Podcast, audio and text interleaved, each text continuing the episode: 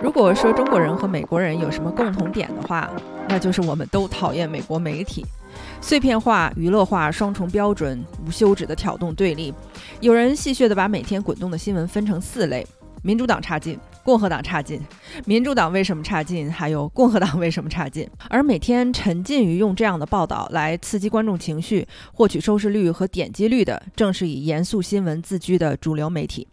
无论是左翼自由派媒体，还是右翼保守派媒体，当他们口口声声指责对方传播虚假信息的时候，其实都刻意掩盖了自己在这场扭曲新闻伦理和职业操守的闹剧中扮演着举足轻重的角色。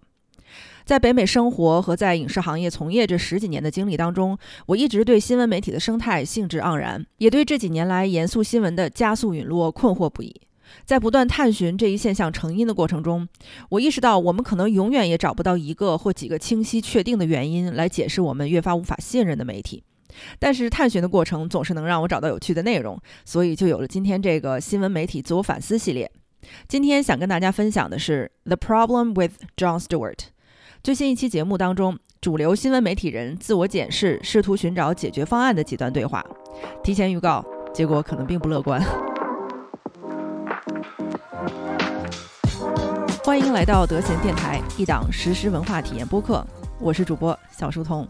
阔别六年，John Stewart 和 Apple TV Plus 最新合作的《The Problem with John Stewart》以限定剧集的形式重新回到观众面前。这是一档每集聚集一个社会议题的限定访谈类节目。一向对美国新闻媒体十分苛刻，尤其是热衷于抨击名人新闻评论节目，John Stewart 怎么可能在自己的新节目里放过媒体呢？其中一集《The Problem with Media》请来了包括 Fox News、CNN 等有线电视台的前编辑、主播，以及美国传媒界的传奇人物。Bob Iger，他是前华特迪士尼公司的 CEO 兼董事会主席，一起来检视美国新闻媒体的弊病，试图给包括自己在内的所有人寻找一丝希望，那就是美国新闻媒体到底还有没有救？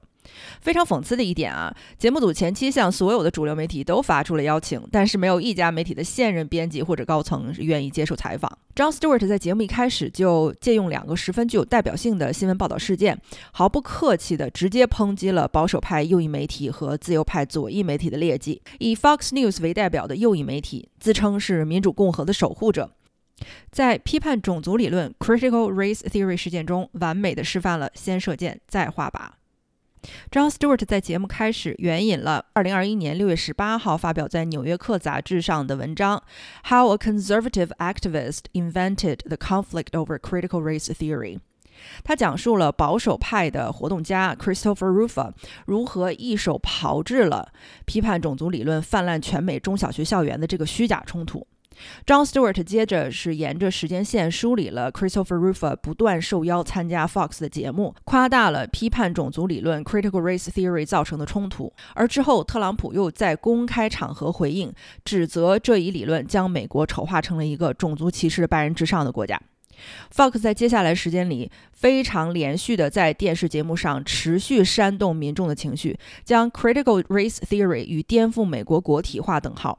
而由于 Fox 的报道引发的各地的抗议呢，也被 Fox 描绘成了自下而上的草根觉醒运动，全国各地进而开始了一系列的立法修正。佛州更是立法细致到禁止在学校出现由于教授种族历史而让人不适的情况。基本上就是说，如果任何一个学生或者任何一个老师感觉你让我不舒服了，那这门课就不可以再教了。而事实是，批判种族理论 （Critical Race Theory） 来源于批判法律研究 （Critical Legal Studies），这是美国二十世纪七十到八十年代兴起的一支非常激进的法学流派。也就是说，这一法学流派只会出现在大学及以上院校。即使是最好的贵族中学，也不可能教授法学理论。遑论是批判种族理论这么激进而且小众的法学理论了。右翼媒体在这一事件中完美的配合了共和党的政治议题，新闻严肃性荡然无存。然而，他们的对手以 CNN 为首的左翼媒体，口口声声号称自己是抵御侵蚀民主黑暗的守护者，也为了收视率变得像个笑话一样。左翼媒体一直声称，新闻媒体的存在对于民众的生存至关重要，因为知情才能让民众拥有最大的自由。但当民众把如此重要的信息甄别与传播的任务交给他们时，这些媒体却用情绪和冲突筑起了一个个的信息茧房。针对俄罗斯操纵美国大选的报道，以及有可能成为定罪特朗普通俄关键证据的穆勒报告左翼媒体呢，起先高调赞扬穆勒的尽职敬业精神，相信他一定会查出真相，将特朗普通俄一举定罪，甚至不惜将穆勒比作新一代的美国英雄，拯救美国人民于水火之中。而左翼媒体不断地将此次事件的重要性一再神化，把它比作了当代的水门事件。然而，民众真正需要的只是一位尽职尽责的检察官，不是天选之子，也不是救世主。在等待报告出炉的漫长时期，为了持续吸引观众的注意力，左翼媒体又将焦点转向了各种猜测。如果能够证实特朗普只是自己的律师 Michael Cohen 在国会听证会上作假，在这一假设的基础上，没有证据，纯凭猜测，左翼媒体已经开始大肆推演特朗普任期终止的各种可能性。而在这长达两年的猜测推理的报道过程当中，以及在毫无证据的猜测推理基础上对特朗普的媒体审判，给左翼媒体带来了大量的点击率和关注。尤其是当左翼媒体严厉指责右翼媒体运用统一话术制造舆论时，他们自己的报道从措辞到逻辑和他们的对手惊人的相似。这场左翼媒体狂欢的高潮，就是集体推测特朗普一定会被弹劾，包括他的家人也有可能锒铛入狱。然而，最终当穆勒报告正式公布的时候，所有左翼媒体都傻眼了。报告显示，并无证据证明俄罗斯操纵了2016年美国总统大选，并帮助特朗普获获胜，也没有证据显示特朗普通俄。左翼媒体再一次将一个新闻事件通过夺人眼球的关键词和毫无事实基础的猜测推论，演绎成了每晚更新的长寿剧。而且还是个烂尾剧。接下来，John Stewart 加入了几位主流新闻的前编辑主播，一起探讨造成左右翼新闻媒体如此病态的原因。他们很快达成了第一个共识：不论左右，新闻媒体的关注点都不再是新闻本身，流量为王，除了收视率就是点击率。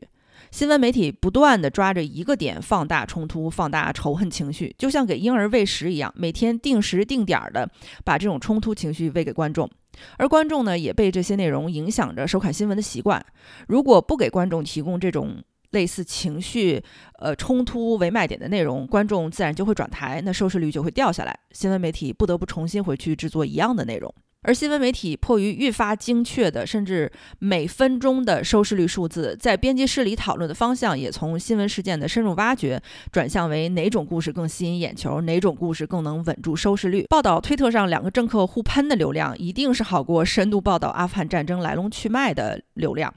这种以点击率、收视率为目标的新闻操作模式，只会把观众变得越来越简单、越来越愚蠢。而不同光谱的新闻媒体呢，又根据自己观众的政治倾向，特别关注那些能够煽动他们情绪的内容。于是就有了在流量推手下左媒遇左，右媒遇右，然而两方都离严肃新闻越来越远的现实。然而最妙的是，媒体转过头来将这种新闻乱象的责任全部推给观众，因为你们爱看呀，所以我们才不断生产这些内容来满足你们的需要。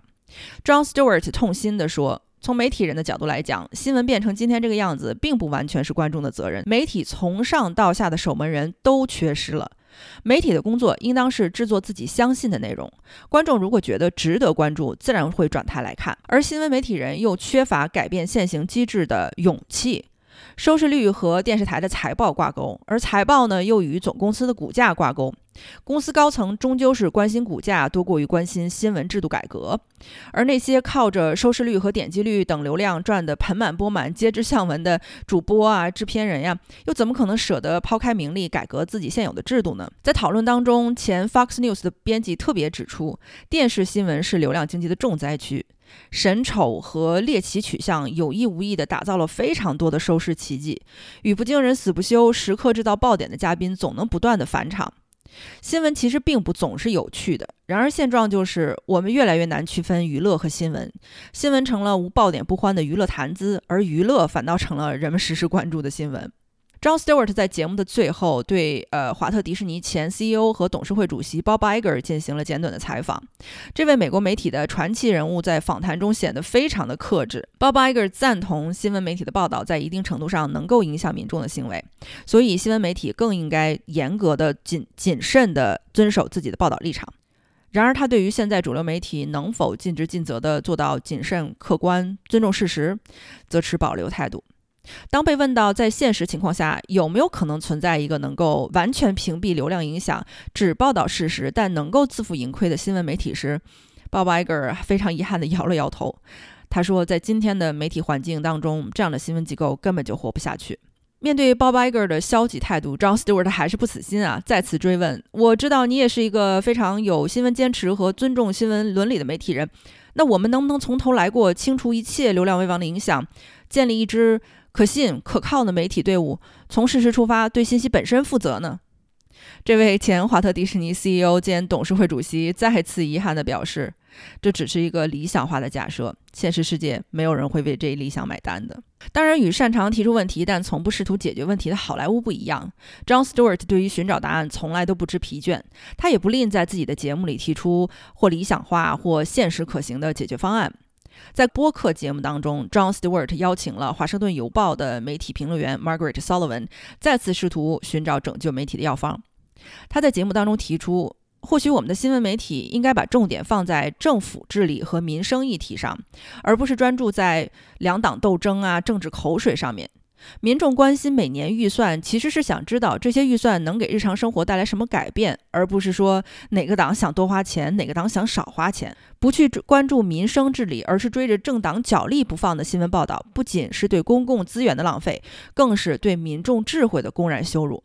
民众固然是有很多情绪和愤怒的，但其实更多的是针对社会正义、资源分配、政府效率，而不是左右两边的分化。John Stewart 在结尾的时候迫切地呼吁啊，是时候放下新闻媒体的虚伪自尊。新闻媒体服务的不是政治，而是民众。我非常喜欢这一期节目，大家如果有时间的话，可以找来看 Apple TV Plus The Problem with John Stewart 节目的关联播客也很有趣。对于每期正片的内容，都会有很多补充访谈和辩论。今天先聊到这里，我是小书童，下期节目再见。